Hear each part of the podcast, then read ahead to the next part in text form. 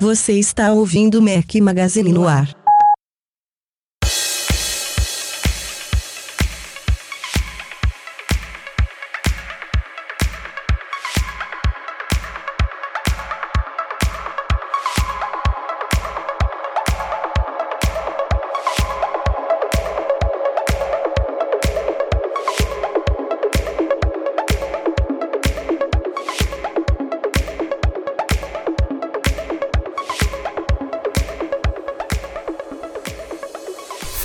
Galera do Mac Magazine, sejam bem-vindos ao 68º Mac Magazine no ar. Hoje ao som de Avicii, uma sugestão do ouvinte João Pedro Hernandes. Valeu, João. Bom dia, boa tarde, boa noite a todos. Em clima de Natal, aqui estou eu, Rafael Fishman. E com meu companheiro inseparável, Breno Mazzi. Fala, Breno. Fala, galera, tudo bom? Hoje, diretamente do fim do mundo, praticamente, participando do podcast, hein? Eu, eu tô sempre no fim do mundo, tá vendo? Agora você está temporariamente no fim do mundo. Eu tô, eu tô brincando, eu tô, eu tô, na terra querida da minha esposa, Santa Rita do Sapucaí, Minas Gerais, pra quem não conhece. Uh, o Edu hoje não tá com a gente, tá tá longe, tá, não tá no fim do mundo, tá num, num, num, mundo muito bacana. Não sei exatamente aonde agora, mas não, tá, não pode participar. Mas a gente tem um convidado super especial, a gente já tinha até anunciado que ia participar aqui antes. César Bacevicius. Falei certo, César? Acertou! Acertou! Boa, Acertou aí, Ó, ó. Quase que eu gaguejei, viu? Fiquei nervoso. Ô, César, eu juro que eu queria ver alguém falando seu nome bêbado. César Bacevicius. Opa! Ia ser engraçado. É, de fato, de fato. Pra eu falar só sóbrio já é meio complicado às vezes, para outras pessoas, então. Bem-vindo, César. Bom, obrigado, obrigado. O César, para quem não sabe, é da Made at Sampa, uma empresa aí responsável pelo aplicativo do Mac Magazine para iPhone. Ele tá lá com o Fernando Saragossa, que já participou aqui com a gente, tá também com o Marcel Miller, que é o designer. Eles três, junto do Rafael Lopes, o PH, que é o nosso designer, eles trabalharam aí no nosso aplicativo. Lançamos recentemente a versão 2.0, muito comentada aqui no podcast. E o César, inclusive, dos três, é possivelmente, me corrija se eu estiver errado, César, um dos que está mais envolvido aí na botando a mão na massa mesmo no aplicativo nos últimos tempos. Então, queria aqui mais uma vez publicamente agradecer e parabenizar você e todos os outros pelo trabalho que está excelente. De verdade, é um... ele que trabalha e o Fernandinho tá levando a, a fama agora, né?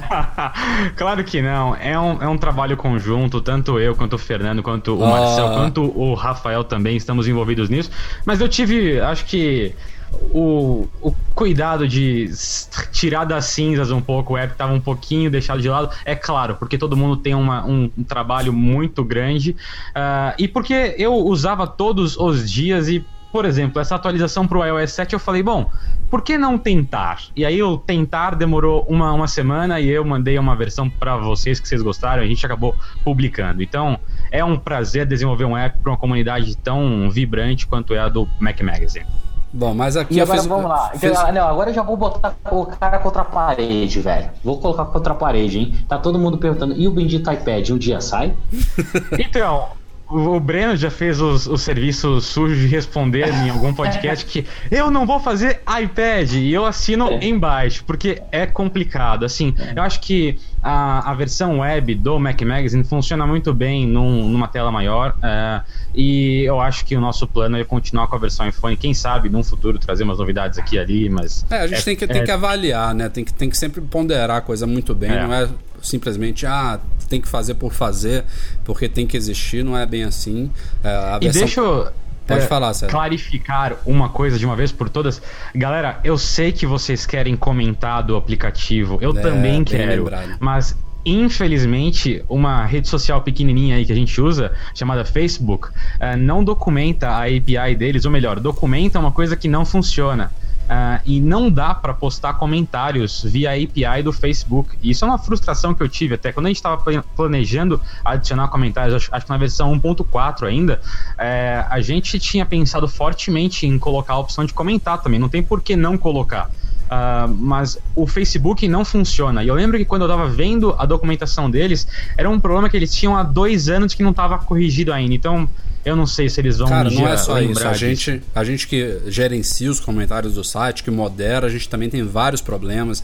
Tem, por exemplo, uma visão de moderador dos comentários que você pode ter um linkzinho que você clica e você supostamente, teoricamente, veria a conversa toda, né? Como no Twitter. Você entra num tweet, você vê toda aquela linha do tempo ali, quem começou, Sim. quem respondeu e tudo mais.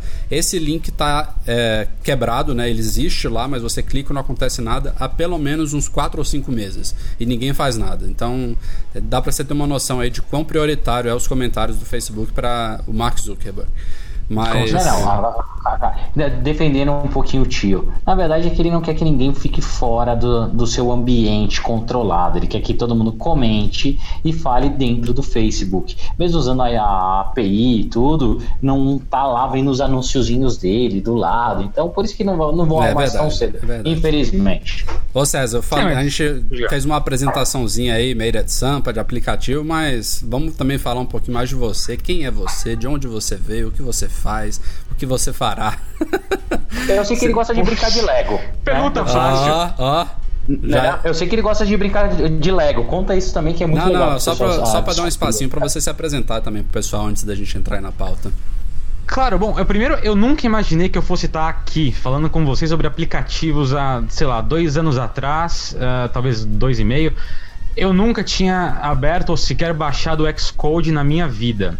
Uh, eu sempre gostei de brincar de Lego, que nem o Breno brincou aí, porque quando eu tinha 11 anos, no colégio ainda, hoje eu tenho do alto dos meus 21 anos, certo? Uh, quando, quando sério eu tinha 11 anos. 21 anos, César? Tenho 21, tenho. Sério, sério. Nossa, eu tô me sentindo um velho agora. Recém-completados. Não, Rafa, Rafa, sentindo não, você é um velho e eu sou um vovô, cara, já. Por isso que eu chamo, o Sérgio, o Sérgio Miranda, um abraço pra você, de dinossauro, cara. Essa molecada é tudo prodígio, cara. É ele com 21, o Fernandinho com 20 e a minha Bruna não, já tá Fernando programando não tem também, 20. cara. Fernando tem 20, não. Tem? Tem, tem, tem 20. 20. Tem 20, cara. E Meu a Bruninha Deus. começou a fazer o primeiro app dela. Já botei ela pra trabalhar no Play Kids. Tá então certo. É assim Não, desculpa interromper, César. Eu tô meio embasbacado Imagina. aqui mesmo, mas continue. Então, aí quando eu tinha 11 anos no, no, no, no colégio ainda, eu, eu, comecei a me envolver com robótica. E eu, putz, achei que isso era minha, a paixão pra minha vida e comecei a participar de competições. E aí eu fui campeão brasileiro de robótica algumas vezes, eu fui pra Dinamarca participar lá, e aí nós ganhamos também contra uma, uma, uma equipe chinesa. Enfim, eu, eu sempre fui para esse lado robótico, enfim, participei de, de diversos eventos aí. E a parte que eu mais curtia fazer na robótica era de programar os robôs. Só que assim, não tem nada a ver com interface gráfica, não tem nada a ver com qualquer coisa que eu faço hoje em dia usando o Xcode em Objective-C. É completamente diferente. E eu nunca imaginei que eu fosse, sei lá, ser capaz mesmo uh, de, sei lá, fazer um, um, um, app ou de programar alguma coisa voltada para isso. E há dois anos atrás, eu acho que eu falei com o próprio Saragossa, antes de conhecê-lo tanto assim, e ele falou, cara, por que você não faz um app para iPhone? Ou por que você não uh, pensa em começar a desenvolver? Eu falei, bom, é porque eu nunca tinha pensado nisso. Eu sempre curti produtos Apple, né? Eu tive meu primeiro Mac com, sei lá, 12 anos. Eu mal lembro de usar Windows, porque eu quis ter mesmo. Vem. Pois é, pois é.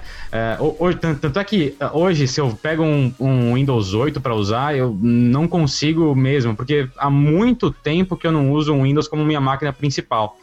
E, e aí eu sempre curti produtos Apple, sempre curti os, os, os apps, sempre uh, tive o primeiro iPhone também. Uh, quando o Breno era famoso, eu idolatrava ele, caramba, olha que cara foda tal. Continuo achando isso hoje em dia, Breno. Uh, é, pra deixar claro. Até, e... até, até, parece, eu vou acreditar, tá? Vou fingir que eu acredito. É, que, é, que, é que, hoje o pessoal hoje sabe que ele. Meninas, o pessoal hoje sabe que ele é um gordo chato, entendeu? Mas vamos lá. Foda. E, então, e aí. Obrigado, a... esbelto, magrinho. Eu também não posso falar muito. É, e aí, bom, eu, eu fiz um, um curso de programação super simples, rapidinho e tal. E aí falei, caramba, cara, esse, esse mito pra mim, né, de que programar ia ser um desafio do caramba, caiu. Eu falei, pô, é um negócio bacana que eu curto fazer e que eu acho que eu posso investir mais nisso. E aí, putz, deu uma uma sorte muito grande de eu ir participar de um evento de robótica uma semana antes da WWDC do ano passado, nos Estados Unidos. Um, e aí. Uh, por sorte, eu consegui estender a minha viagem uma semana e encontrei com o Fernando Saragossa e com o Gabriel Rinaldi lá na Califórnia. E mesmo sem um ticket, eu fiquei na fila da WWDC com eles e tentei entrar lá sem o ticket, mas é claro que eu fui barrado. uh, mas pelo menos eu vivenciei aquele ambiente de Vale do Silício, de empresas de, de tecnologia. E eu falei, caraca, eu me encontrei, é isso que eu quero fazer não é que simplesmente ele ficou na fila, ele levou o gerador, levou. Cara, a, a, a, ponta da fila dele estava muito legal. A gente ia lá, eu ia roubar energia, ia roubar Red verdade, Bull, verdade. ia roubar Mountain Dew, comida. Os caras, sério, os caras montaram um super QG lá. Eu fiquei até com inveja. Falei, nossa, olha esses moleques, cara. Bom que a, gente acabou usando tudo. Mas na hora da fila, eles não sabiam o que fazia com tanto de coisa que eles tinham comprado. Você lembra quando vocês foram entrar? Começou a andar, enchia gerador, cadeira para carregar, tava meio tenso ali. Mas, e aí esse, esse ano eu falei, caraca, eu me encontrei, isso que eu quero fazer. E aí quando eu voltei pro Brasil, eu falei, bom, vou me dedicar a isso agora. Então, até então, o que eu sonhava em ser um engenheiro ou fazer alguma coisa relacionada à robótica, eu vi que eu estava muito melhor fazendo apps porque era aquilo que eu amava. E meu pai sempre falava para mim que eu tenho que fazer aquilo que eu gosto, independente do que for. É então eu falei, bom, vai ser isso.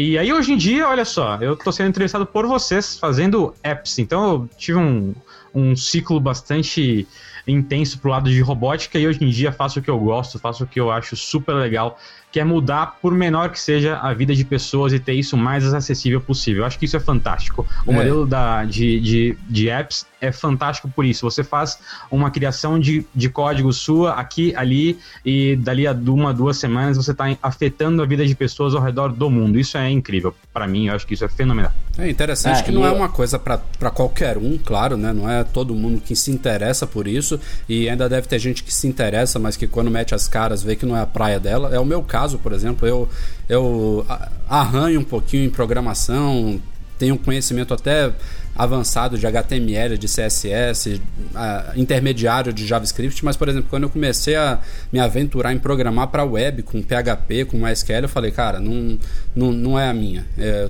aqui, aqui é o meu limite. E aí é interessante você ver que você, em pouco tempo, né, porque você pensar, você entrar numa área totalmente nova em menos de dois anos, você falou, né, você já está uhum. no nível que você está, trabalhando em aplicativos super legais, inclusive no nosso, né, a gente não colocaria isso na mão de qualquer pessoa pessoa, então é, é, um, é um reconhecimento já do que você conquistou, então é, eu acho que serve até de estímulo para quem está pensando aí. Tem muita gente, eu acho que. Com certeza. Que é, fica... Eu queria até. Uhum. É, tem muita é, gente não. que deve ficar é, talvez um pouco é, com medo de adentrar o mercado, porque vê que já tem tanta gente aí fazendo tanta coisa, e aí vai pensar, ah, não, eu vou começar isso. agora, será que eu tenho uhum. espaço? E não, não, não é assim, tem espaço para todo mundo. Se quem quiser começar, mergulha, cai de cabeça. Tem, é, assim, eu acho que é uma, uma mensagem importante, porque foi uma história que eu passei, né?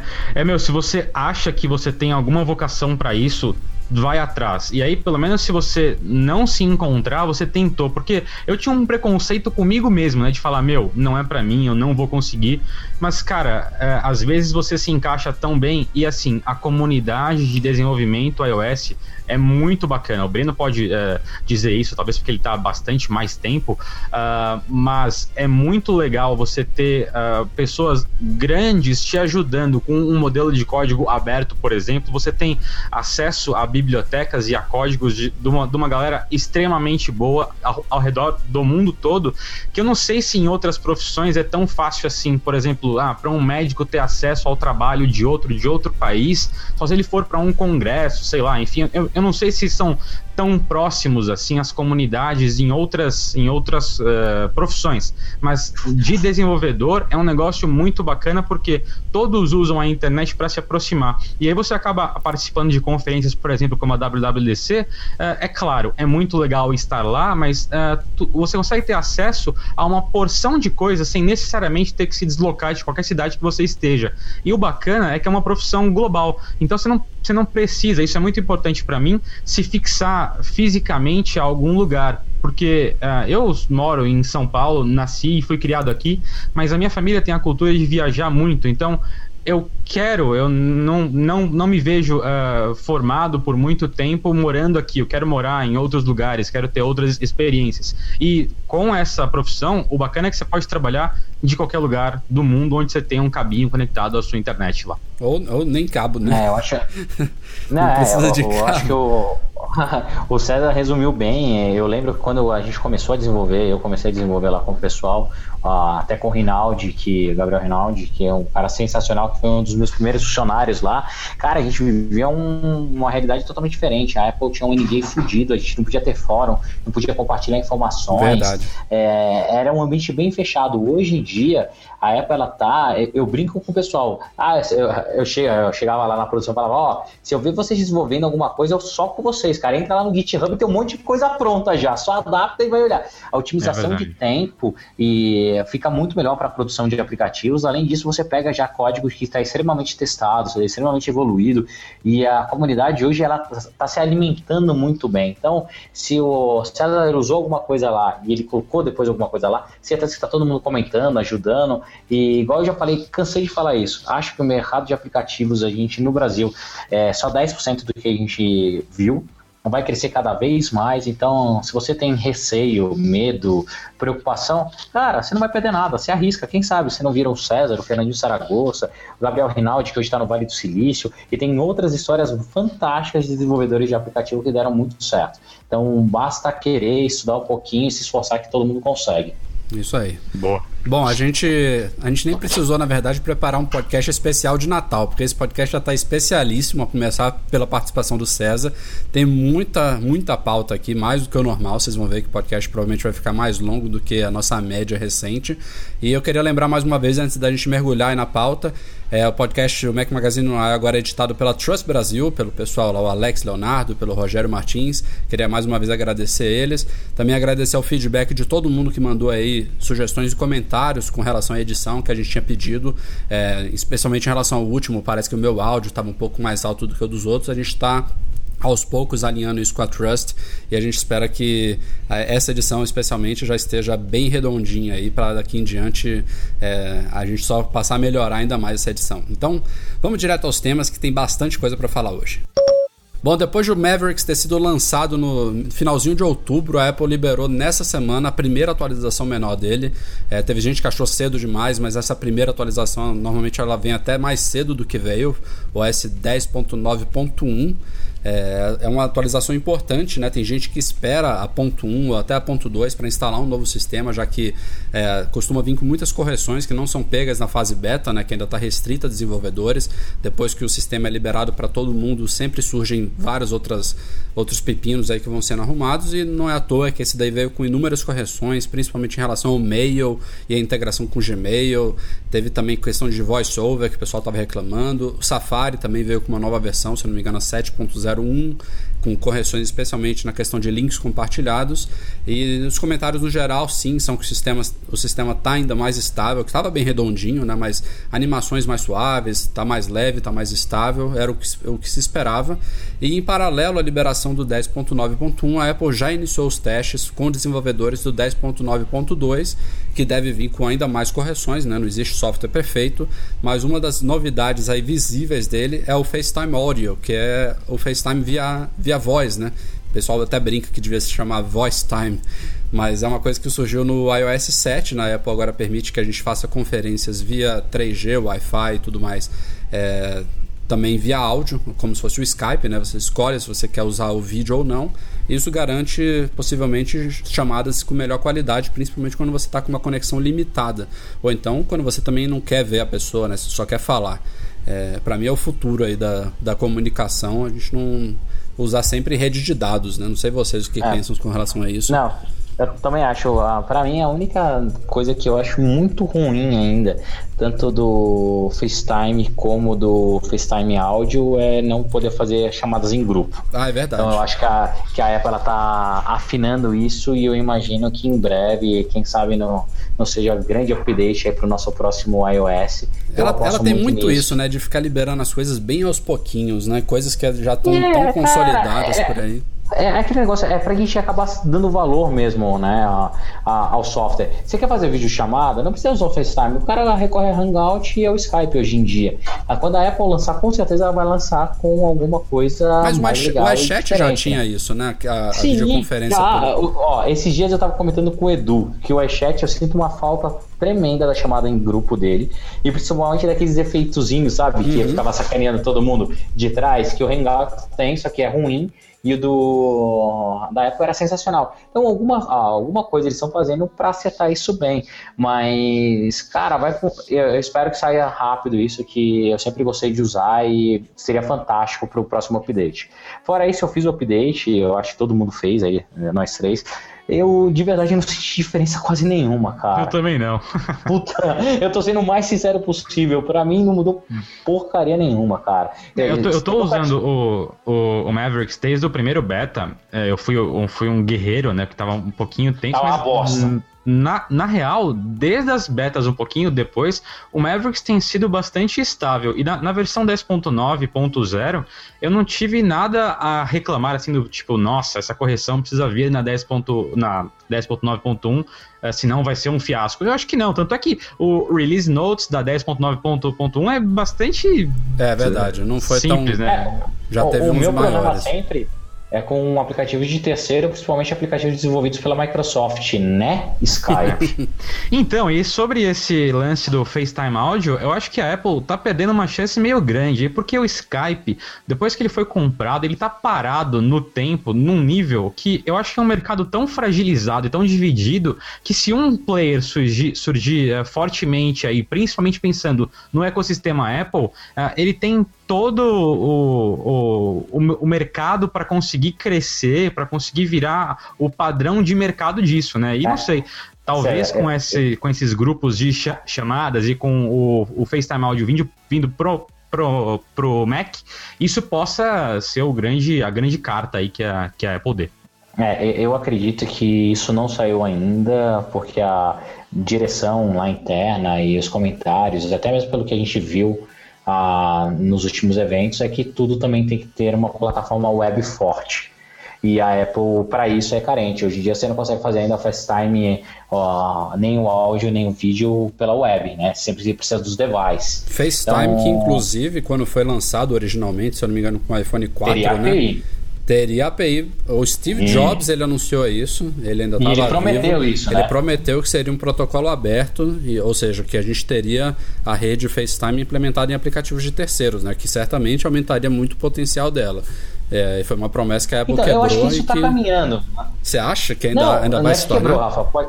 Cara, acho que sim, acho que sim. Eu não vejo isso tudo, né? Cara, eu acho, eu acho que acontece, sabe por quê? É o seguinte, é, ajuste, cara. Imagina só se ela liberasse de cara uma API para desenvolvedor, todo mundo ia colocar. É legal pra caramba o recurso, eu ia adorar colocar no meu, no meu Play Kids para poder fazer vídeo chamada para mãe. É, você ia adorar colocar no, no, na lojinha do nosso, na nossa Mac, Magazine Store lá, para o cara fazer suporte de chamada, todo mundo ia usar. Ia ficar banalizado e o custo de servidor é alto, fazer streaming de vídeo, essas coisas. Não, não é tão ah, não é simples assim. Então eu acho que a Apple vai liberar não, não é P2P é suficiente. Quer? Não é P2P? Não. Se você for fazer videoconferência, não, né? Hoje é. Se for fazer videoconferência, não. A partir do momento que você faz uma API, tem que ver como que ele vai tratar esse tipo de informação. É, é mais complicado do que aparenta, mas eu acredito sim que a Apple no futuro vai liberar uma API para isso, igual eu acho que vai liberar uma API para o Touch ID, igual deve liberar uma API quando voltarem a dar mais atenção para Siri. Cara, e por aí vai. Então, é, eu acho que a Apple está no caminho certo. E acho que no ano que vem a gente tem novidade, inclusive com a Apple TV. Não, falando de forma geral, para quem estava na dúvida aí, é, eu concordo plenamente com o César, que o Mavericks, desde antes até de chegar a GM, já estava redondinho. É, tive poucos problemas com a 10.9.0 e acho que a 10.9.1, apesar de nada perceptível, no geral deve estar tá melhor. Então, quem estava no receio de instalar ele, no meu voto é que instale, não, sem medo nenhum, gratuito, vai, vai em frente. De fato. Desde sempre, desde sempre, cara. É, eu adoro software beta e esse passou longe de ser beta, cara. Tá bem redondo. Eu atualizei até os computadores bem velhos de casa, né? E, cara, todos ficaram bem redondinhos. Vale muito a pena mesmo. Podcast em clima de Natal, vamos falar também do comercial de Natal da Apple. Foi apenas um que ela liberou esse ano. São dois vídeos, mas eu vou explicar por que é um comercial só. É um comercial de um minuto que ela fez. É bem Apple-like, assim, mas Apple-like não no sentido de ser um comercial parecido com outros que ela já fez. É totalmente diferente, mas Apple-like na pegada, né? na, na, na, na ideia, na, na proposta dele. Para quem não viu, é um comercial que se passa em clima natalino, em algum lugar muito frio, cheio de neve. E tem um garoto, né? Que parece... eu, eu, desconfio seja Estados Unidos, né? Eu desconfio. Talvez. É, talvez bem provável, com certeza. É, e tem um garoto, seus 15 anos, quase a idade do César aí. e ele, Boa. ele, ele metade do vídeo, assim, ele parece aqueles garotos meio, meio no mundo dele, que só fi, fica olhando pro iPhone, que não interage com ninguém, todo mundo brincando na neve, conversando, dando risada, e ele só no iPhone, e aí a partir da metade do VT, mais ou menos, ele dá uma virada que, na verdade, o garoto ele tava usando o iPhone para filmar e capturar momentos aí da família toda. Depois ele faz a edição no iMovie, evidentemente. E aí quando tá a família inteira na sala lá da casa, todo mundo reunido, ele via AirPlay, joga o filme lá para televisão zona e todo mundo assiste aquilo ali e fecha num momento super bacana. Então, a Apple. Mesmo... Todo mundo chora, né? É, aquela emoção. chorando, né? E aí, eu falei do segundo vídeo, na verdade, a Apple liberou esse vídeo mesmo, que foi supostamente óbvio que deve ter tido uma, uma série de assessorias aí, produção. É, mas é um vídeo que poderia ser feito caseiramente por qualquer um, sim. É um vídeo que foi feito com o iPhone, que foi editado no iMovie do iPhone, é, mas é um vídeo muito bem feito, né, muito bem pensado. E ela liberou para quem quiser ver o vídeo na íntegra. Ele tem, acho que quase uns 3 minutos. E o legal de, de, desse comercial, ao meu ver, primeiro que a execução ficou muito legal, é uma coisa de você surpreender a pessoa, mas a Apple ao mesmo tempo reconhece né, o problema da.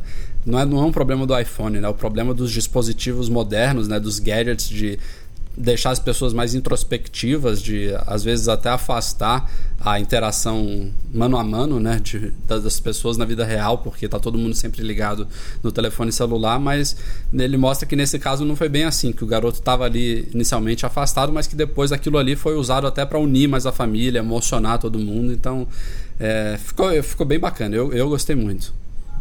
Ah, eu também adorei, cara. Na hora que eu vi o comercial.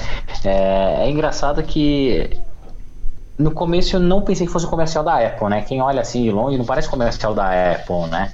Que geralmente é uma linha mais produto, tudo. Cara, eu achei bem, bem legal, bem bonito mesmo. Eu ouvi a versão que é um minuto e pouquinho, não, um minuto e 13 ou 17 segundos. Eu não vi ainda a versão completa. Um minuto e Não, não, né? é o Agora comercial, o comercial em si é um minuto só. Eles, eles botaram o vídeo não, separado é... do o vídeo que aparece na TV, entendeu? Que no comercial sim. aparece cortado. Esse sim, tem quase sim. 3 minutos.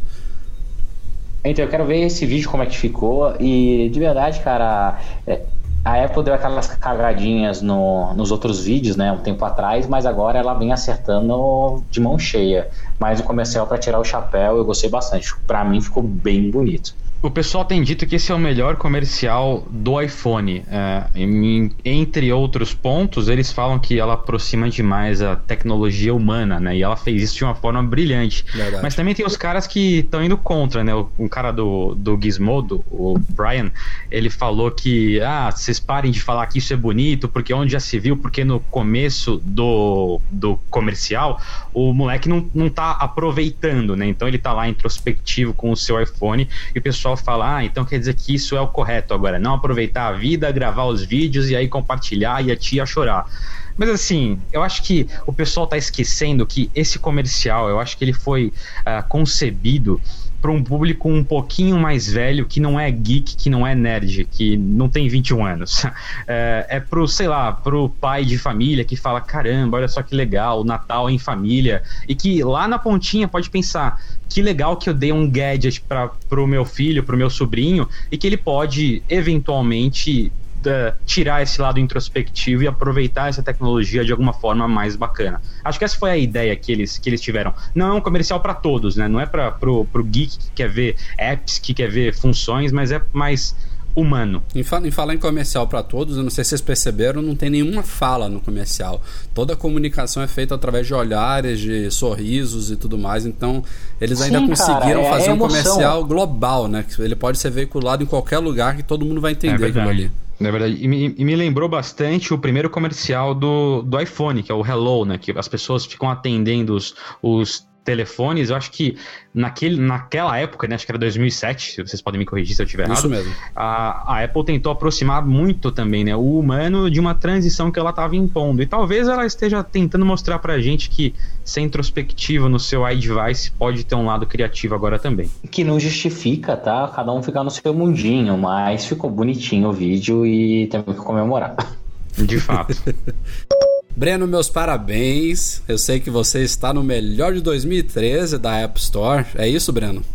Confirma Muito a produção? Obrigado, assim, Confirma? Confirma, mas não sou eu. É uma equipe fantástica que trabalha todos os dias, das 8 da manhã até meu sem horário, à base de muito Red Bull, Coca-Cola. Então, é, é, com orgulho que esse ano a Apple reconheceu que o Play Kids, para quem conhece, é um aplicativozinho fazendo jabá pra caramba aqui hoje, é, que a gente desenvolve com um time fantástico, voltado para criança de 0 a 5 anos, foi escolhido entre os finalistas, e o legal é que a gente foi, ficou em finalista tanto em iOS, né, iPhone como tablets, né, como iPads, a gente ficou finalizando nas duas categorias.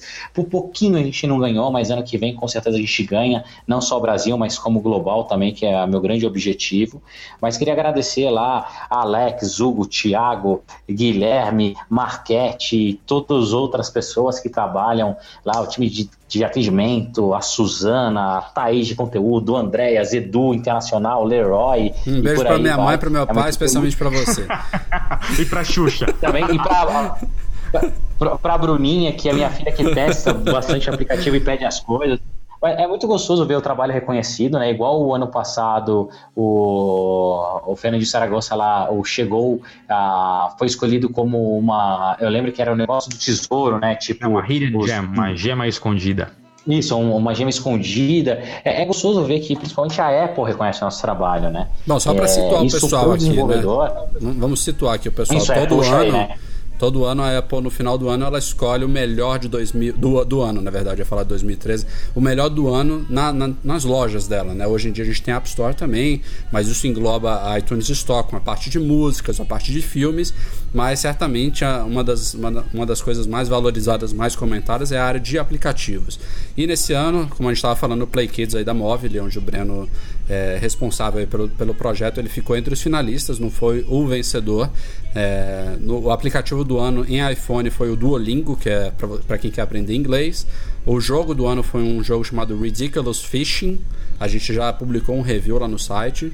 É muito bom. É. O aplicativo do ano para iPad foi o Corpo.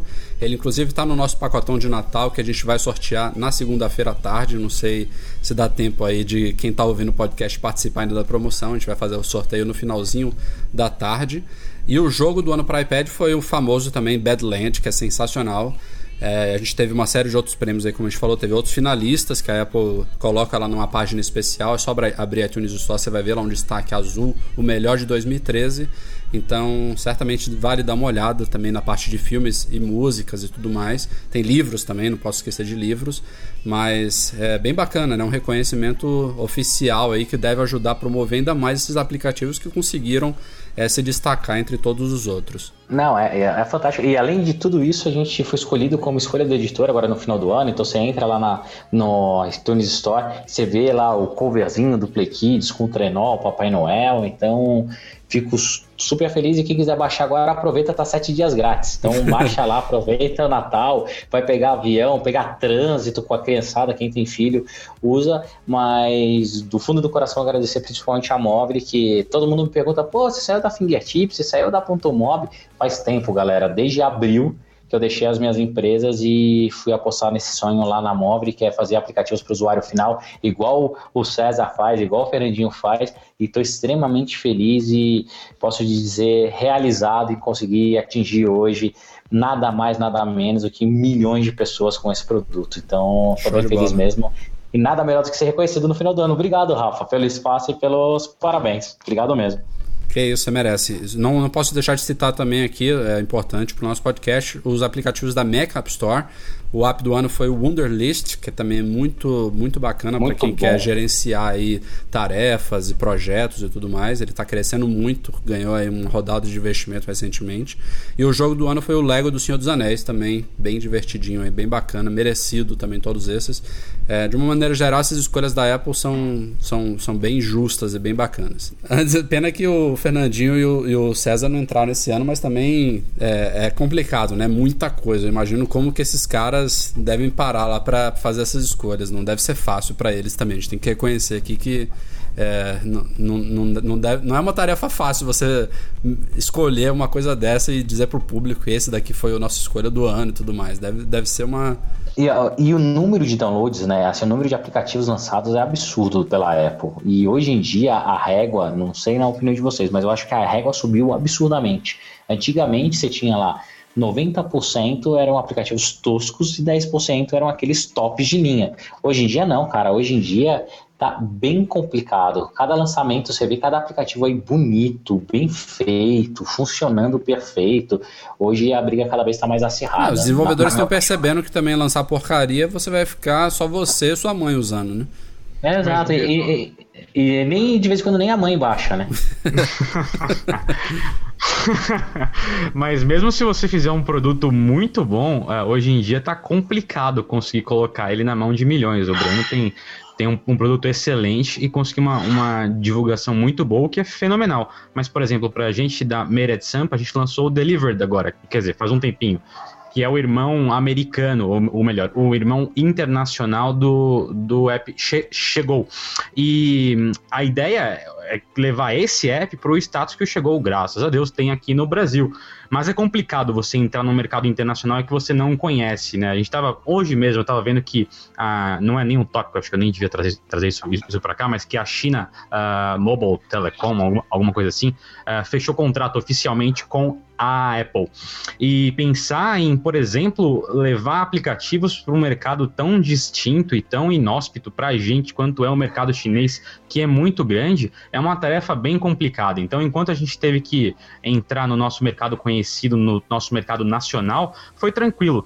Agora, ir para fora é um processo complicado. Mas, enfim, teremos mais melhores de 2000, 2000 e muitos aí pela frente para conseguir colocar vários aplicativos lá e levar mudar a vida de umas pessoas aqui e ali com produtos bacanas que nem o Play Kids está fazendo, que nem eu espero que o Chegou faça. São coisas bacanas. É isso aí. Há alguns meses, eu não sei se vocês todos lembram, a Apple fez uma coisa meio que inédita ou não muito usual em uma das keynotes aí dela, ela fez um sneak peek do novo Mac Pro, um computador que era muito esperado. O Mac Pro antigo, aquela torre de alumínio que muitos muito chamam de um ralador de queijo de, gigante. Ele estava um, bem ultrapassado já, principalmente o design dele, já era uma coisa que vinha desde antes da Apple migrar de processadores é, é, PowerPC para Intel. Ele já tinha, na época do Power Mac G5, ele já era na, mais ou menos naquele visual. E a máquina como um todo, ela já precisava realmente de uma remodelagem completa, uma, uma atualização. É uma máquina que vale notar, tanto antes quanto agora, que não é direcionada para o usuário comum, né? É uma máquina realmente profissional, uma máquina cara, a mais cara agora até do que antes, devido às tecnologias incorporadas nela, e é realmente direcionado ao mercado profissional. A gente vê às vezes muita agência aí, muita produtora às vezes quebrando galho com iMac, já vi até Mac Mini entrando na jogada, porque realmente quebram galho, às vezes quebram, quebram galho muito bem, mas para quem precisa realmente de poder de força, quem trabalha muito sério com coisa pesada, principalmente com edição gráfica, edição multimídia, o Mac Pro é a máquina para essas pessoas. Ele agora finalmente foi lançado em dezembro. A Apple fez esse sneak peek no evento. Alguns meses depois, ela fez um lançamento oficial. Já falou que ele chegaria em dezembro e praticamente quase não cumpria a meta. Quase que repetia o fracasso do iMac do ano passado, que o Tim Cook depois se arrependeu de ter anunciado muito cedo, mas eles conseguiram, pelo menos, algumas unidades saírem ainda em dezembro. Vale notar que esse Mac Pro novo, é, se antes a gente tinha um ralador de queijo gigante, agora é uma lata de lixo portátil, que o pessoal brinca. É, ele é todo fabricado nos Estados Unidos, trouxe um design completamente novo aí, em formato de cilindro. É, agora a memória dele é toda baseada em flash, tem um processador Intel Xeon de última geração, as placas gráficas animalescas, é, armazenamento de até 1 tera dentro dele, é, um acesso super facilitado, a troca de, da memória flash, inserção de RAM e tudo mais. Enfim, ficou uma máquina fantástica, mas uma máquina realmente cara, né? Nos Estados Unidos não é barato, custa a partir de 4 mil dólares, e no Brasil esses 4 mil estão chegando por 13 mil reais. É, mas então começou a sair aí. A Apple, segundo a Apple, tá com uma demanda boa. É, para vocês terem uma ideia, todos os pedidos agora só vão ser entregues em fevereiro. Então estava em dezembro, rapidamente passou para janeiro e agora só em fevereiro. Então me pergunto se os caras produziram 10, umas 12 unidades ou se a demanda realmente é, havia uma demanda forte aí por empresas, usuários profissionais, que realmente a, a saída está boa. É, acabou de escorrer uma lágrima no meu olho, assim, né? Porque eu realmente gostaria muito de ter um Mac desse. Mas só vou comprar quando sair o Cinema Display novo. Não vou comprar agora para ligar em qualquer monitor. Mas só em fevereiro, tá falando sério? Vou ter é. que comprar agora e esperar dois meses. Exatamente. Ai, e ainda pagar uma graninha, né? A gente... Ah, não, que isso, é quase nada, né? A gente carro só. Eu, eu gosto de fazer isso, a gente fez também lá no site de brincadeira, o pessoal tem uma ideia. Se você pega o modelo topo de linha, que aqui no Brasil começa em 18 mil, não, 17,500, vai, arredondei demais. 17,500, que é um modelo já bem razoável, com processador hexa-core, com 16 GB de RAM, com 3 GB de memória de vídeo, 256 GB de memória flash, você pode personalizar ele, é, botar aí uma cacetada de coisas extras. É, se você fizer uma máquina dos sonhos aí, dá para chegar próximo de 50 mil reais, só para vocês terem uma ideia. Nossa, cara, baratinho, hein? Quase nada, quase nada. Vamos, será que ele anda também? A gente pode subir nele, ele anda, ele leva a gente pro shopping. E detalhe, viu? Assim como o Mac Mini, o Mac Mini custa o quê? Uns 600 dólares, né? Ele não vem Exato. com teclado e mouse esse valor, viu? Você tem que adicionar. Filhas da mãe. será, será que a Apple, igual ela fez o cabinho Thunderbolt preto, vai ter teclado e mouse preto? Eu não acho que seria nada mal, viu? Mas se bem ah, que é alumínio, também, né? Também não, não fica muito destoando, não é aquele teclado mais branco, né?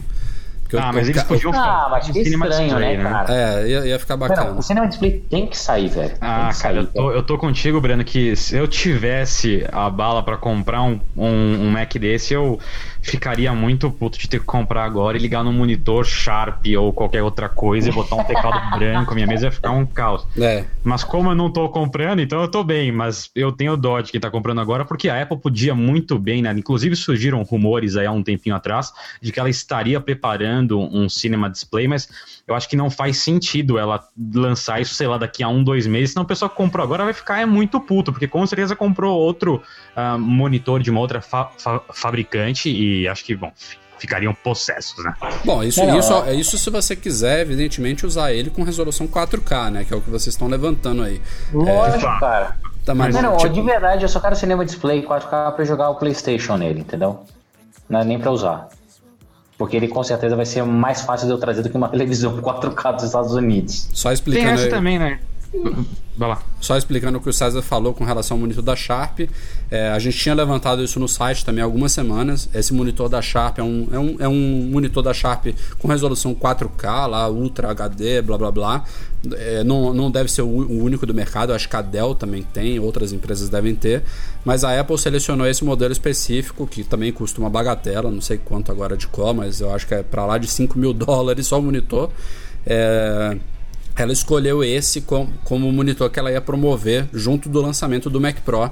Esse Mac Pro, essa maquininha, só para vocês terem uma ideia, ele tem poder de trabalhar com três monitores 4K lado a lado.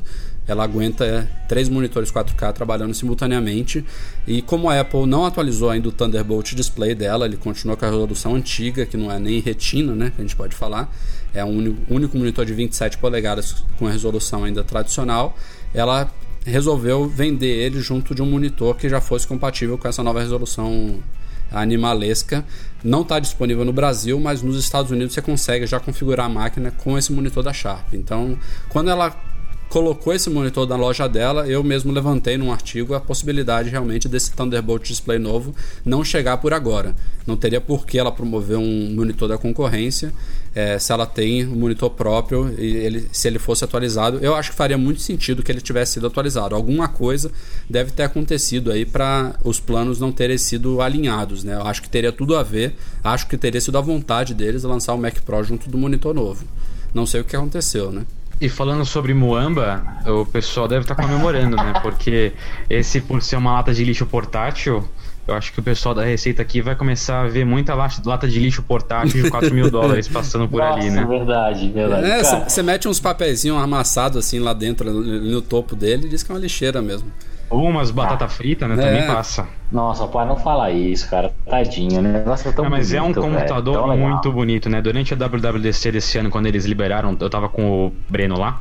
E eu fiquei impressionado pelo tamanho dele. Ele é muito pequeno. Comparado ao, ao anterior, ele é minúsculo. Fala dos é, cara. É, então, ele, é, ele é muito pequeno, um cara. Inclusive, do volume, tá? Né, é, é, impressionante mesmo o trabalho de engenharia que a Apple teve para colocar tudo isso num mesmo lugar. E acho que mais impressionante, né? Conseguir resfriar isso daí, né? Porque, pô, pelas duas placas de vídeo que ele tem, pelos Hexa-cores, imagino que isso deve esquentar pra caramba, né? E de acordo é, com a cara. própria Apple, ele tem a mesma taxa de ruído do que um Mac Mini quando ele tá em standby. O que é louvável, né? Não é de acordo pô. com a Apple só. O pessoal que já tá com a máquina, que recebeu esses dias, é, colocaram ela para trabalhar duro e não dá para ouvir a ventoinha funcionando. O que você como você pode ver que a máquina está trabalhando duro, você coloca a mão ali em cima dela, que você vê que o, vento sai constantemente. Então ela fica trabalhando o tempo todo com a ventoinha ligada, mas é uma ventoinha tal, provavelmente ela usa o mesmo princípio das novas ventoinhas dos MacBooks Pro, né, que tem aquelas uhum. aquelas hélices assimétricas que deve dissipar o som de uma forma tal que não fica facilmente audível mas disseram que realmente é silencioso pra caramba e ele também tem um uso de energia também bem inferior ao do Mac Pro anterior. Então, porra, baita conjunto aí, muito, muito legal. É, mas também dá para fazer umas piadinhas engraçadas. Eu tenho um amigo que mora nos Estados Unidos, comprou um, né? Botou para trabalhar em altíssima rotação, pegou um espetinho de marshmallow em cima dele e começou a fazer, cara. Ele foi dando aquela torradinha.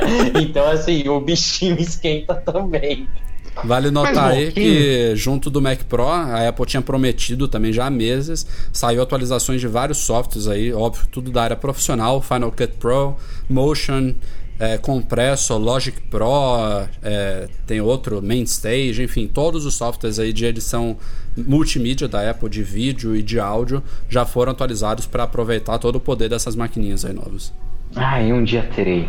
E cara, a gente publicou lá no site um, vi, um, um, artigo também cheio de curiosidades, fotos e tudo mais sobre esse Mac Pro. Uma delas eu achei é, bem impressionante, que o pessoal ficou olhando essas fotos oficiais da Apple e parece que ele é um black piano preto, né?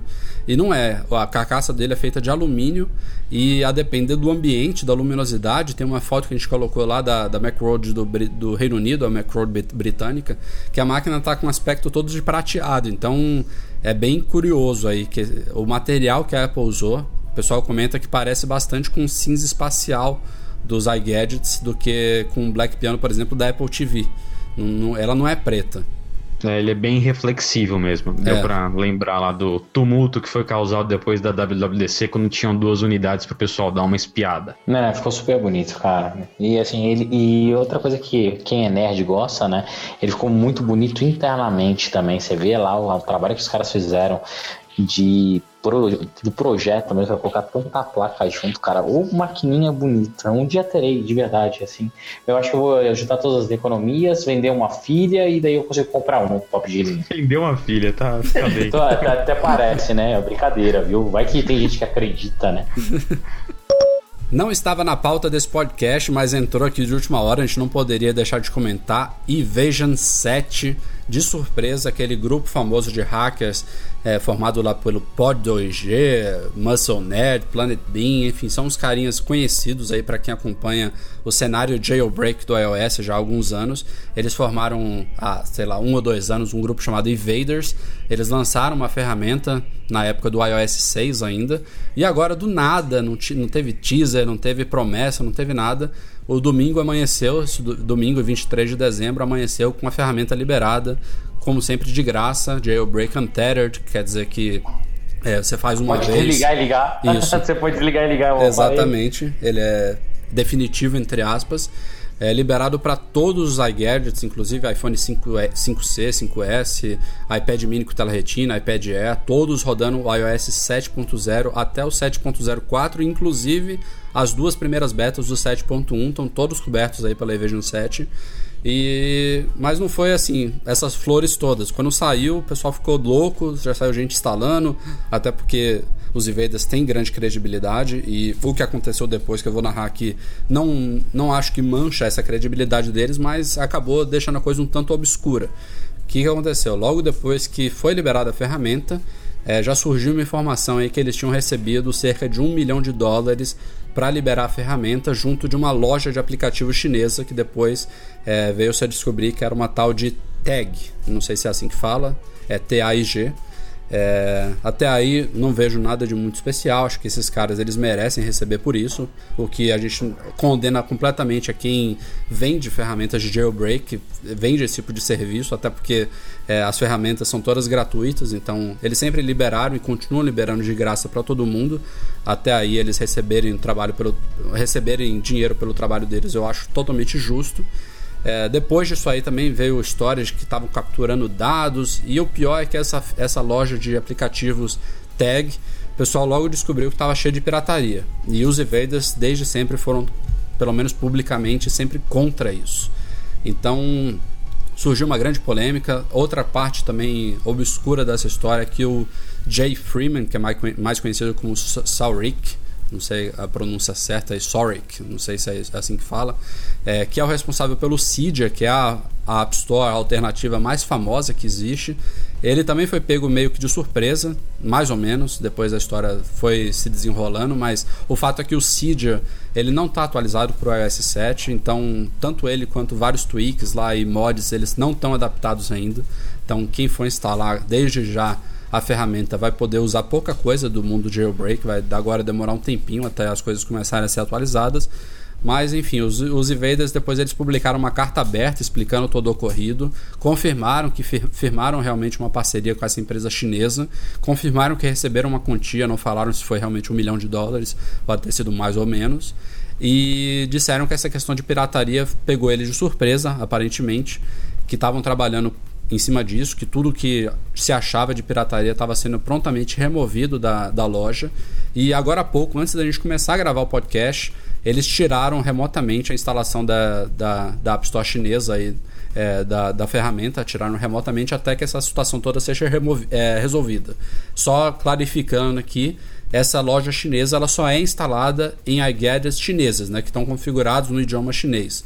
Então, em todos os outros, qualquer outro idioma, o Cydia é instalado por padrão e mesmo na China, quem quiser pode remover essa App Store e instalar o Cydia sem problema nenhum.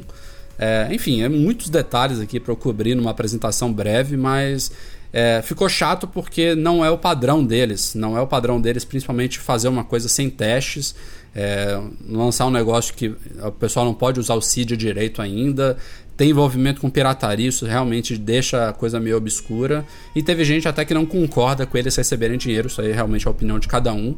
É, não sei por que, que os caras têm que trabalhar em coisas tão avançadas assim, sem, sem serem recompensados por isso, mas eu respeito quem acha que isso também é um pouco obscuro. Mas, enfim. É, também me pergunto Posso se hoje em dia. Me pergunto se hoje em dia o jailbreak ainda é tão visado aí por tanta gente. Mas vamos lá, comentem aí o que vocês acham desse lançamento surpresa. Se vocês pretendem instalar, testar. E o que vocês acham também dessa parte obscura que surgiu. Espero que tenha feito uma apresentação razoável das, da, do caso todo. Vamos lá, assim, é... jailbreak sempre rolou muito dinheiro, tá? Poucas pessoas sabem, mas desde a minha época, lá desde 2007, quando eu, eu mexia, é, existia sempre dinheiro por trás, era ajuda aqui, apoio colar, transferência de PayPal, sempre rolou dinheiro, sempre. Quem já viu algumas palestras minhas já viu eu comentar. O Geohot já ganhou muito dinheiro, o Sauric já ganhou muito dinheiro, eu já ganhei dinheiro. Então, ser pago ou não por esse serviço eu acho natural. O, o que eu não concordo, de verdade, é, pelo que eu li aqui, o Rafa fez a apresentação assim, são dois pontos que eles acabam fazendo isso e realmente é contra a lei. Um, fazendo uma instalação numa loja onde ela é 100% baseada em pirataria. Não, não, não tá? é. Não é 100% Isso realmente... baseado em pirataria, Breno. É, eu, assim, eu não, não, não vou falar por eles. Eu acho que a loja, é, inclusive o acordo, segundo os invaders, foi firmado com essa empresa chinesa é, com o comprometimento de eles não terem conteúdos pirateados na loja. Eu acho, assim, não vou botar a mão no fogo por nenhum desses caras, mas é, os, os invaders desde sempre que se, se colocaram. Rafael, você tá falando da China, cara. Não, assim, que, que pode ser que eles não tenham lá, controle. Você, tá China. Você, recebe, você, recebe, o dinheiro do chinês e, e, vai ter que ter. E você acha que, ah, não, nós somos puritanos, nós não vamos colocar pirataria. O cara falsifica a mãe dele. Bom, pode, pode ter sido que os invaders foram, foram ingênuos nesse acordo, não tem. É. Acho, acho que é bem possível que não, sim. Ingênuos não, cara. Rafa, Rafa, ingênuos não, cara. Todo mundo sabe o que faz os acordos que fazem, tá? É, eu, eu, é, eu achei bem. Conheço bem, o pessoal bem... lá há, há, quatro anos, tá? Você acha então que tá, foi deliberado deles assim, de colocar uma loja com pirataria? Sim, cara, eles sabem. Cara, eles sabiam do risco. Eles sabiam. O, o acordo com os atletas foi o seguinte: ó, vocês recebem um milhão e vocês vão colocar essa loja. Ok, ok. Eles não estão muito preocupados com o que deu, o que ia ter, o que não ia ter. Até mesmo que a maioria dos repositórios hoje são abertos, igual o Cydia. O Cydia, tudo bem que o só ele fala que ele tenta ser 100% político, mas tem um monte de repositório lá, um monte de repo, né, para quem conhece, que tem um monte de aplicativo pirata. E a galera coloca lá, você coloca o endereço, adiciona no seu catálogo, né, que é um grande repositório, e vai aparecer lá os aplicativos piratas também, tá? Então, o Jailbreak hoje é uma ferramenta que podem dizer que não, que é para customização, para tudo, mas também dessa brecha para pirataria. A partir do momento que eles fazem isso, trocando o repositório para um repositório chinês, cara, santo eles não são, numa boa. Eles têm a parcela de culpa deles. A gente vai Legal, ver agora, né, Breno? A gente vai ver agora. agora se eles vão manter essa posição é. de, de tirar definitivamente ou não, né? Não, Rafa, Rafa, não vai existir tirar definitivamente, sabe por quê? O cara vai tirar do, do load. Daí vira um pós-load, o cara vai lá, o chinês vai entrar no endereço lá, é... como chama aí a loja que eu já esqueci? Tag. Uh, happy, é, happy, é isso? Tag. Tag.cn, é, a tag.cn vai instalar, entendeu? Então, assim, de verdade, de verdade, é, eles sabiam que esse risco ia acontecer. Eles só não pensaram que ia ser tão imediato, que a galera ia comentar tanto. Por isso que eles tiraram, entendeu? Mas amenizaram. E se eles ganharam esse um milhão para poder fazer isso, você acha de verdade que eles não sabiam, Rafa? Você acha, você acha que o George, por tudo que ele já passou, pelo. O George não está envolvido, tá? Tem, o George ele está. Inclusive, eu esqueci de comentar na apresentação aqui do assunto. É mas ele está possivelmente envolvido em outra ferramenta. As ferramentas dele são aquelas que terminam com Rain, né? Ah, o, o, o, o, I é o, é o número Exato, um. é. É, Black Rain. Ele, ele surgiu aí um áudio dele negociando uma venda de jailbreak por 350 mil dólares. Parece que ele já até registrou o domínio novo desse Rain. Não sei o que, que vai ser, se vai ser Black Rain, Blue Rain, cacetada Rain, não sei qual vai ser o nome. Mas parece que oh, vai pintar aí. E isso, Gold. É, Gold Rain, né? Gold is, Gold best, Gold is best Rain. é, aparentemente a liberação da Evasion 7 também foi meio que acelerada justamente porque o GeoHot já está com uma outra saindo do forno aí. Então deve pintar aí logo logo. Não é uma coisa sem precedentes, a gente já teve esses dois grupos lançando ferramentas mais ou menos próximas um dos outros, mas é, só esclarecendo o GeoHot não está nos Evaders. Eu só acho, Breno, é, não, não quero, assim, como eu falei, não quero botar a mão no fogo. Eu só acho que não foi deliberado deles oferecerem para o público uma, um meio fácil de piratear aplicativos. Que o jailbreak abre portas para isso, a gente sempre discutiu. Tanto é que tem muita gente que confunde jailbreak com pirataria. O jailbreak, na sua essência, ele simplesmente quebra uma barreira que a Apple impôs, é, segundo ela, para facilitar a vida dos usuários e deixar a coisa muito mais segura que é permitir que você instale qualquer coisa, que você modifique o sistema, que você instale mods, que você faça ajustes que a Apple não permite. Enfim, é, tem infinidade de coisas legais aí, tem inclusive um mercado realmente paralelo de desenvolvedores que só trabalham para jailbreak. É legais da parte do usuário, não legais do, do âmbito legal de verdade, né? Como assim? Do jurídico. porque não é em todos os países que o jailbreak é permitido. Cara, tem uma discussão aí Não, gigantesca que pode ser desenvolvida por trás. Tudo bem, mas assim, eu tô falando, eu, eu, tô, eu tô discutindo aqui a questão de pirataria, aqui, tá? entendeu? Pirataria mesmo, de você pegar uma obra tá e você criar uma cópia e distribuir aquilo ali ilegalmente sem dar dinheiro para o criador dela, isso, o jailbreak ele abre portas para isso, mas não é a proposta original dele, né? Tem muita gente que sim, eu acredito que sim, que usa o, o, o método para outro tipo de coisa e que continua apoiando desenvolvedores e continua utilizando a App Store para comprar aplicativos e jogos de quem não está no mundo jailbreak, entendeu? Só isso que eu quis, eu quero, eu quero é, separar essas duas geralmente para testar. Também. É um, não, uma, cara, é um jeito. Agora vamos lá. Falando sério, é, acho que, puta legal, que bom que saiu o jailbreak, tem muita gente que usa, eu usei muito até 2009 ou 10 Hoje realmente não me faz falta nenhuma, eu acho bobeira colocar isso. Ainda mais agora que ninguém sabe de verdade. Meu, minha grande preocupação, tá? É, será que realmente os caras venderam só o jailbreak? Será que eles não estão vendendo informação? Será que eles não vão ter acesso a coisas a mais? A partir do momento que você tem um telefone rootado, ele está rootado. Ele tem acesso a tudo, tudo, tudo. Então, é, eu faria o jailbreak e faria um sniff para ficar sniffando para ver que, que, que, tipo de pacote está sendo enviado. Então, eu não aconselho a ninguém fazer. Se meu irmão me ligar, minha tia me ligar, minha mãe me ligar, qualquer pessoa me ligar, eu falar, cara, não faça, não vale a pena. Não sei a opinião de vocês. Eu tô contigo, Breno, e o pessoal, inclusive, levantou isso e a carta que os, o, pessoal do, do, do Evasion publicou é, tenta amenizar esse lado, né? Porque mesmo nos, nos devices que não estão localizados no idioma chinês, essa App Store chinesa, o tal do Taig aí, ele não é instalado, mas o binário dele tá lá.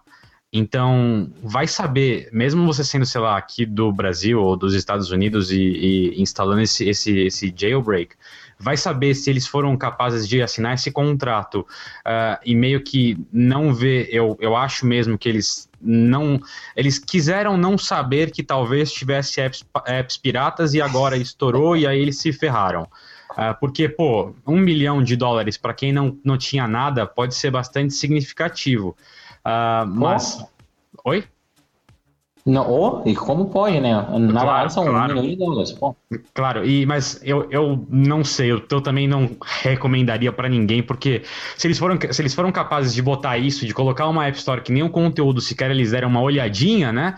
Uh, vai saber que outros códigos não estão perdidos lá dentro e com acesso routado ao seu device, eles não estão mandando os seus dados, as suas, sei lá, até as suas fotos para algum servidor deles. Enfim, eu acho que sem falar não justifica mais, né? Sem falar nas próprias vulnerabilidades e inseguranças que desde sempre existiram no jailbreak, como o Breno falou aí, no momento que você liberta o aparelho, você também pode receber facilmente mais malwares, é, você instala repositórios aí que não tem curadoria nenhuma, você pode detonar seu aparelho, gera conflitos, gera abre brecha de segurança, enfim. É, é, nesses aspectos a gente nunca recomendou.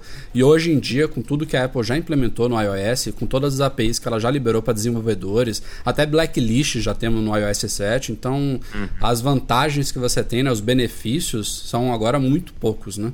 E... É, e se você quiser fazer mesmo, espera um pouquinho, porque aparentemente essa, essa primeira versão tá muito bugada, Justo, né? Pelo isso, pessoal isso é que tentou fazer, tá bem ruim eu não consegui ver muitos tweets aí de galera que, olha, consegui fazer tranquilo aqui, estou rodando no jailbreak já. É, espera sair updates aí, vamos ver se sai a ferramenta do Jailhot e também vamos ver se o Soric e a sua equipe lá liberam também nova versão do Seed, do Mobile Substrate, que também está ainda desatualizado, tem muita coisa aí. É, o fato que o jailbreak voltou à tona agora, para quem tem interesse, é, a recomendação que fica é segurar um pouquinho a ansiedade, dar alguns dias, no mínimo talvez uma ou duas semanas aí, para ver o que, que vai pintar a partir daí, se surgem novos esclarecimentos em relação a essa questão de pirataria da loja chinesa, de invasão de informações, e logo logo a coisa deve estar tá redondinha. E lembrando que é, também outro fator negativo do jailbreak, a Apple com, com isso já liberado, é, apesar de rodar até a 7.1 beta 2, é, é, possível que na beta 3, na beta 4 ou até na versão final, quando for liberada, já a 7.1 oficial já não funcione mais esse, esse, esse jailbreak. Então, quem for instalar vai ficar de novo congelado aí na última versão disponível.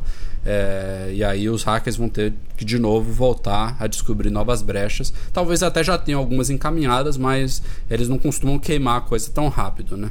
Exato, até mesmo que se ele abre tudo de uma vez, a Apple vai e corrige, mas galera, numa boa, segurem os ânimos e não façam nada por enquanto, esperem um pouquinho. Conselho, conselho de que quem já negociou com o chinês e já foi muitas vezes passado para trás.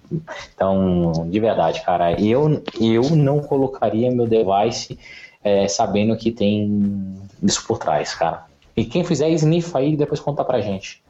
Fica monitorando os pacotes, vê o que tá saindo do seu device aí e avisa pra gente. Comentei agora há pouco aí da nossa promoção de Natal, que a gente vai sortear 41 aplicativos para iOS. Nem vale também fazer o lembrete aqui, porque a gente não sabe exatamente que horas que esse, podcast, esse podcast vai ser publicado na segunda-feira, já que o sorteio é na segunda-feira no final do dia. Mas vale aqui um lembrete que a gente fez também, para quem não acompanhou, uma entrevista com Leander Kenney, editor lá do Cult of Mac. Ele escreveu recentemente um livro sobre o Johnny Ive, o gênio por trás dos grandes produtos da Apple. É o segundo livro que ele escreve sobre um executivo da Apple. O primeiro foi o Cabeça do Steve Jobs, também muito famoso esse livro. Ele tem outros livros da autoria dele, mas. Ah, não, na verdade ele também já teve um livro sobre o Woz, se eu não me engano. Agora, se não me falha a memória. Mas é, com certeza o Cabeça do Steve Jobs é dele e agora ele fez esse do Johnny Ive.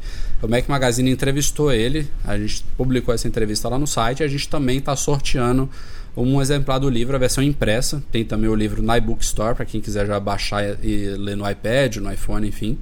É, a gente está sorteando, o sorteio, se não me engano, é na quinta-feira, dia 26 ou 27, 26 de dezembro, se não me engano, se não me falha a memória. Então, para quem quiser participar, o link está aí no post que a gente está liberando esse podcast. A gente tem, tem entrevista completa lá e tem instruções de como participar da promoção do livro pelo Facebook. A gente gosta também de variar. A promoção do Natal dos aplicativos é pelo Twitter e essa do livro é pelo Facebook. Para quem se queixa aí que a gente faz muita promoção pelo Twitter, tá aí a resposta. A gente fez essa pelo Facebook. Bom, chegando ao final aqui do podcast, a gente tem a nossa tradicional leitura de e-mails. Selecionamos nessa semana cinco e-mails, na verdade cinco e mail porque cinco e meio, cinco e meio, cinco e meio e-mails. É, um deles são dois em um. Vamos começar aqui com um e-mail do Rodrigo Bica. Ele está indo em breve para os Estados Unidos e vai aproveitar para comprar alguns iProducts que ele não tem ainda. E um dos que ele está considerando bastante é um time capsule para fazer o roteamento da internet dele e fazer compartilhamento de biblioteca do iTunes, backups, etc.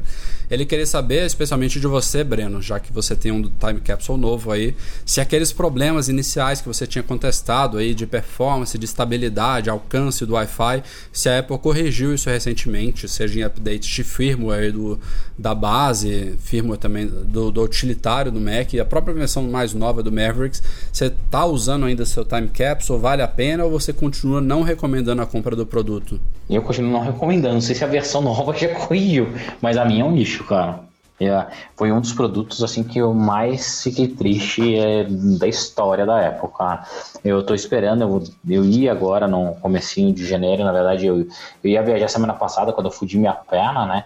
Então tô esperando para ver se meu pé fica bom logo para trocar, porque cara, tá ruim. O meu pé de conexão direto, o alcance dele não é bom. É, se você está muito perto do roteador, ele vai fun ele funciona rapidinho, vai bem. Mas mesmo assim, cara, ele esquenta. Eu não gostei. Então, a versão que é, você tem é a, é a versão antiga? É, a primeira de todas, cara. Saiu ah. no dia, eu tava lá e comprei. Não, não, o que ele quer dizer, César, só pra também não confundir aqui, é o novo Time Capsule, esse branco sim, sim. cilíndrico, mas dos primeiros lotes, né? Pode ser que a Apple tenha feito correções de hardware em lotes mais recentes, né? Mas ela não Entendi. anunciou nada, pelo menos não, não surgiu informação, e é uma coisa até complicada de se fazer num dispositivo que faz emissão né, de, de ondas de rádio e tudo mais, porque se tem alguma mudança específica no componente de no componente wireless, ele precisa ser rehomologado tanto pela FCC lá nos Estados Unidos quanto por uma Anatel da vida. Então, se teve alguma correção de hardware, eu não sei se seria algo muito significativo. Pode ser que a Bem sua unidade esteja com defeito, né, Breno? Então, acho que seria muito válido você conseguir. Também pode ser, mas assim, o, o, o que eu acho que é engraçado é que a minha tá ruim, a do Michel, do Arte Correr também é, ficou é. ruim. Tem dois amigos que compraram que estão ruins, mas tem uma lá na Mobile, uma não, são seis lá na Mobile que funcionou muito bem. Então, é que de verdade, na minha casa, cara, não casou bem. Acontece isso de vez em quando, né? Não casou. Tanto é que eu desliguei ele e voltei a usar meu AirPort Express, estava mais rápido, por incrível que pareça. Vamos lá. O de César Santi. Ele comprou um iPad Air recentemente e ele notou que para carregar completamente a bateria demora, segundo ele, bastante, 3 horas em média.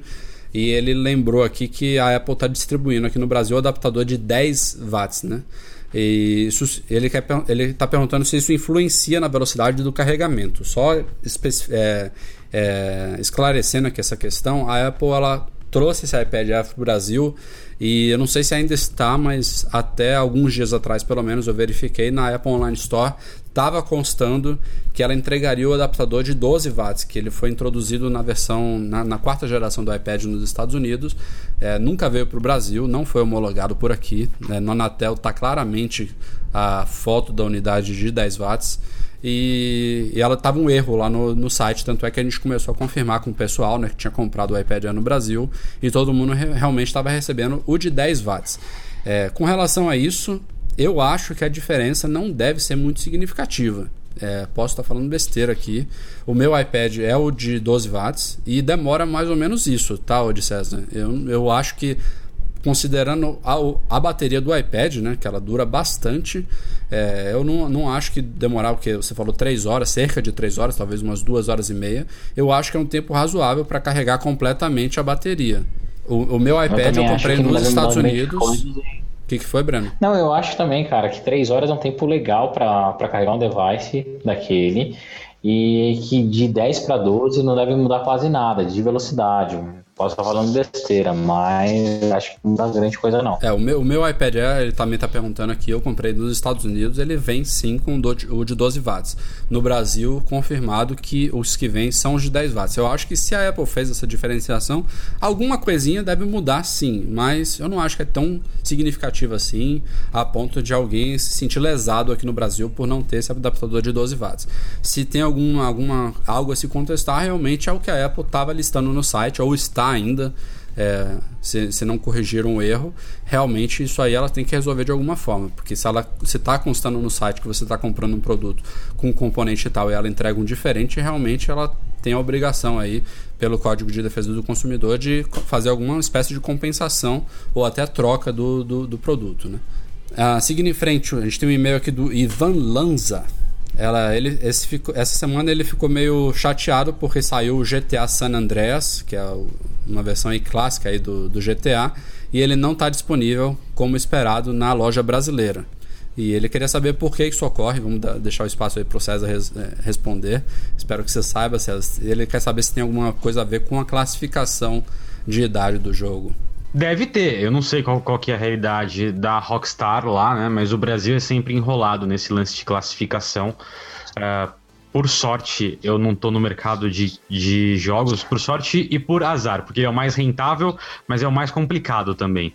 Uh, mas quase com certeza deve ser por algum impedimento que a Rockstar encontrou de distribuir aqui. Já ainda, né, que é um jogo super violento, né? Mas ela enfim, nem é tenta, na verdade. A questão é a seguinte, Ivan.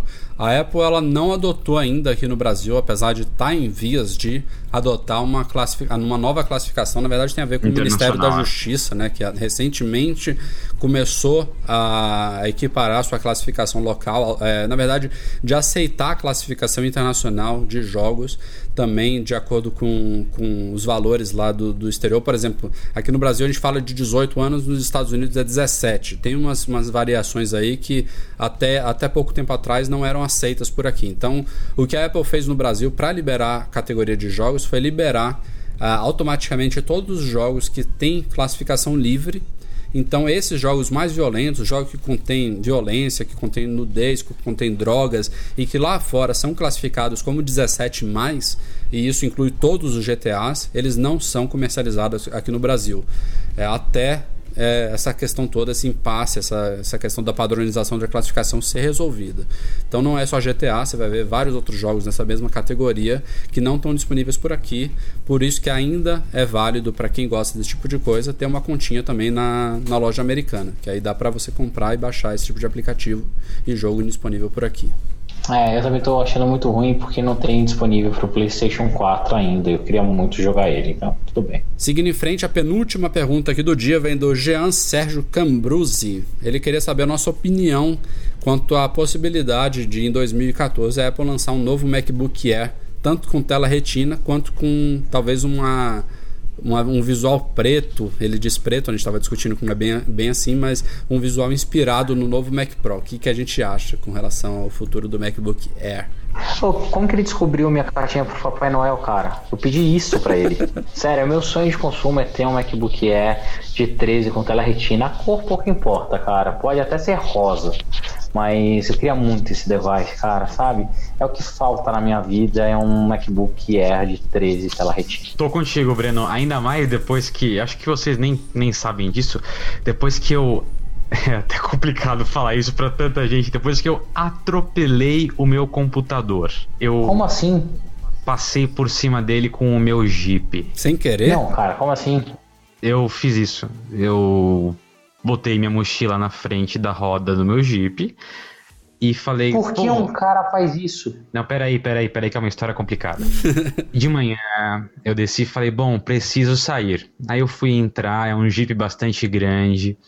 E o banco tava um pouco sujo. Eu falei, ah, deixa eu pegar um pano aqui para dar uma limpada. Nesse meio tempo, eu provisoriamente, deixei minha mochila, por acaso, na frente da roda dianteira. É, é um ótimo lugar para você botar a mochila. Claro, é o melhor Mas lugar. Não capô, cara. Não sei, eu tava com sono. Aí eu fui passar um pano, passei o pano, e obviamente eu estava dentro do carro, já falei, ah, vambora, né? Liguei e tentei sair. E aí a minha mochila estava na frente da roda, é claro, eu senti um leve tranco. Eu não passei por cima dela, eu só encostei gentilmente. Mas o encostar gentilmente foi suficiente para eu melhorar o design do Johnny Ive por muito. Eu tenho, eu tenho um computador único, que, MacBook Pro que, Retina 15 fotos. polegadas Arc, Arc, é ah, excepcional. Queremos fotos. O teclado melhorou, eu consigo digitar com muito mais precisão. A minha tela, ah, essa é LG tá, tá, tá fazendo uma, uma tela curva. A minha tela é curva. A minha tela é curva, rapaz. Tá, você tá pensando o quê? E o mais impressionante, ele funciona. Tudo, tudo, tudo. Eu tive muita sorte. Mas o meu Mac é Caramba. extremamente torto agora e ele funciona. Eu sim, podem me zoar por isso, cara. que eu atropelei o meu computador. Eu nunca conheci alguém que atropelado meu, o próprio computador e sim, eu, eu fiz isso.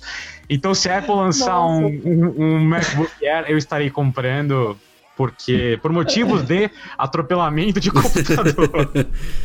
Ah, é. Cara, eu não acredito que você fez isso, sério. Sério, eu, meu, eu meu Deus. Quero... Me manda foto, eu quero ver, cara. Meu Deus. Mandarei, céu, mandarei, mandarei. Bom, a minha opinião pro Jean, que fez a pergunta, é que sim, eu acho que em 2014, finalmente a Apple vai colocar uma tela retina no MacBook Air.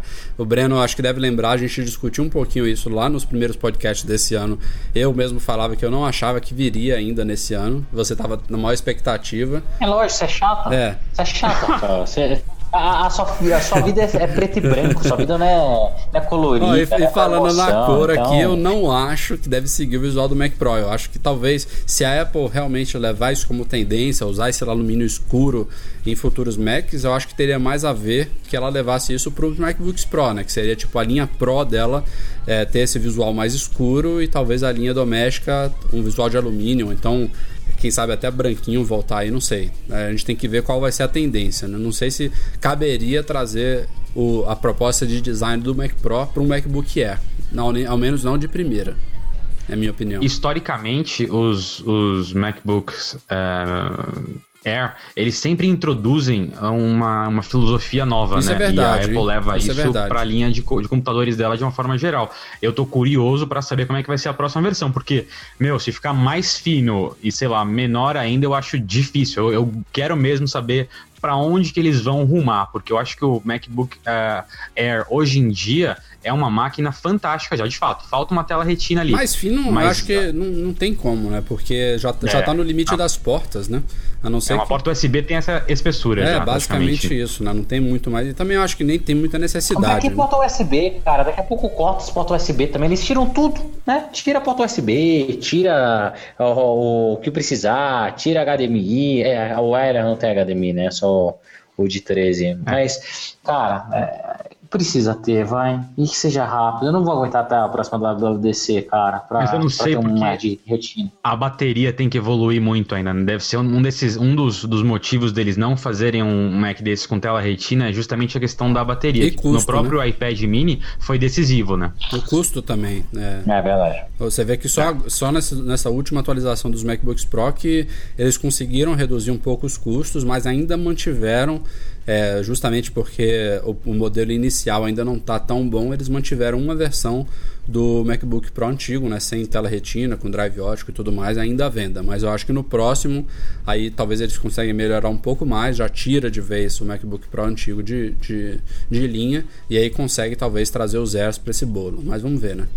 O último e-mail, na verdade, não é uma pergunta, é uma complementação de uma coisa que a gente discutiu no último podcast, é, vem do Thiago Martins. É, a gente discutiu aquela questão dos modelos de e-mails é, do mail, você lembra, Breno?